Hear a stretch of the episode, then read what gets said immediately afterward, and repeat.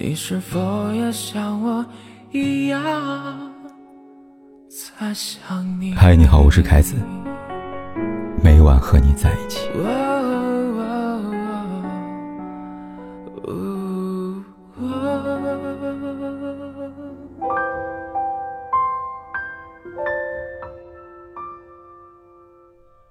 人到中年，熬过了半生的平静，你的生命里也许会出现这样一个人。你们彼此吸引，奈何相遇太晚，明知绝无可能，却贪恋那一份悸动，总也舍不得放手。可实际上，越是不甘心，越容易把自己置身于万劫不复的境地。电视剧《乔家儿女》中的戚成刚就如此。他因为作风问题被部队开除，乔四美却不嫌弃他，义无反顾地跟他组成家庭，生儿育女。戚成刚却不甘心过自己的小日子，在四美孕期出轨，与女乘客打情骂俏，四美被气得早产，戚成刚痛哭流涕求原谅，却又在自家书店和店员孟桂枝共筑爱巢。他原本只贪图新鲜刺激。不想孟桂枝假怀孕为由，找上家门逼他离婚。乔家人为他收拾好烂摊子，他又因为情人的一条短信奔赴外地，最后赶上非典。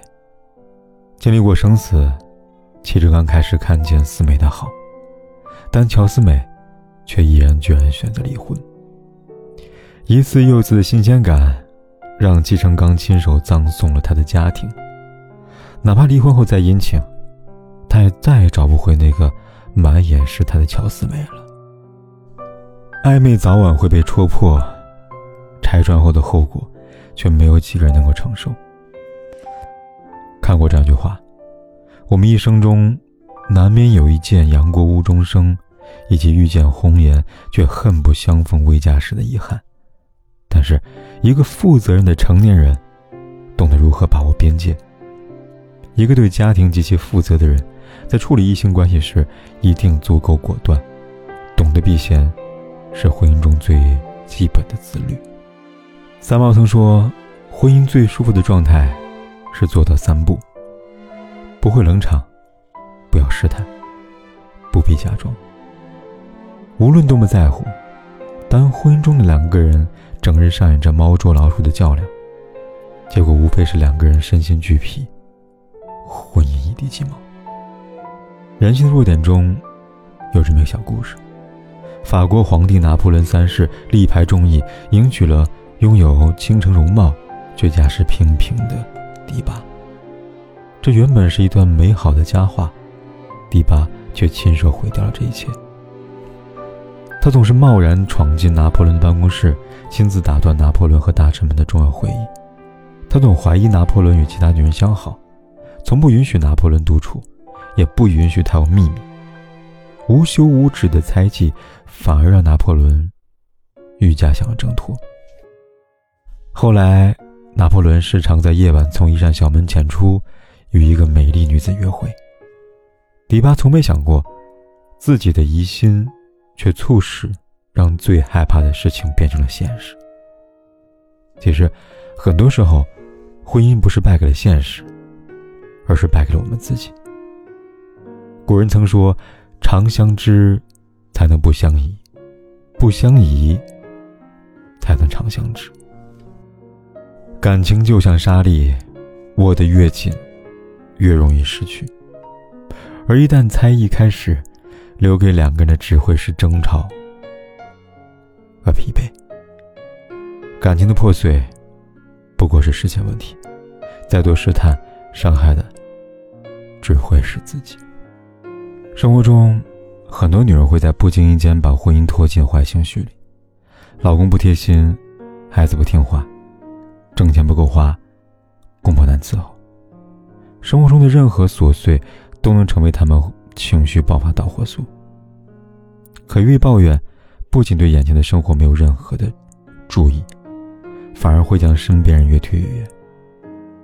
电视剧《我们的爱》里。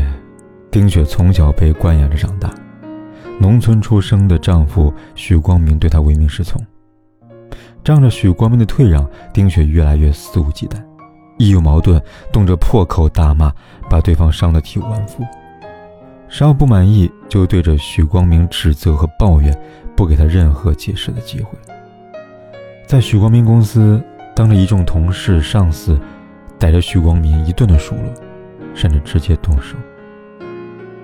在日复一日的抱怨和争吵当中，许光明终于决心和丁雪分道扬镳了。都说坏情绪就像打哈欠一样容易传染，生活中我们遇到负能量爆棚的人。都唯恐避之不及，夫妻间的相处更是如此。没有人愿意生活在相互指责的战场里，用一生的时间来承担伴侣的负面情绪的施压。威尔·鲍温在《不抱怨的世界》里这么说过：“如果不喜欢一件事，就改变一件事；如果发改变，就改变自己的态度，不要抱怨。”一个只知埋怨的妻子背后，必定有一个心生倦意的男人。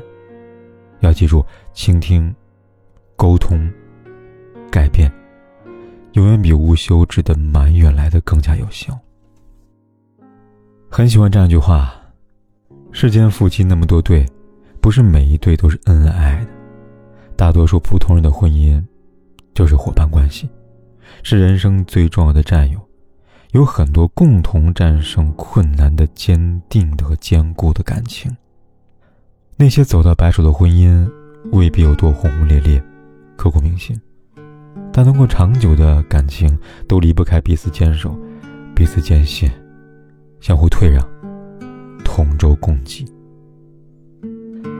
所谓千帆过尽再回首，方知平平淡淡才是真。点亮再看，愿婚姻中的我们，常怀体谅之心。成为那个彼此可依靠的人。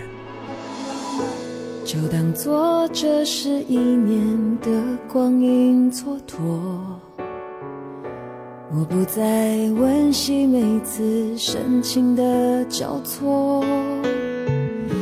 我们不过是各自转动的星球，拥抱着永恒的空洞。就当做你的离去起不了作用，我的心还完整的像一个黑洞，深深的把你吸附在无边宇宙，一抬起头就能够看见你，依然为我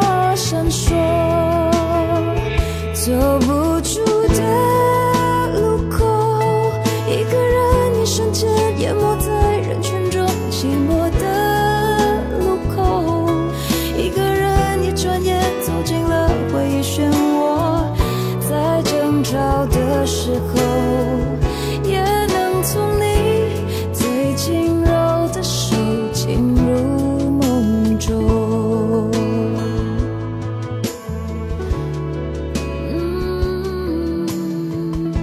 不管天有多黑，夜有多晚，我都在这里等着，跟你说一声晚安。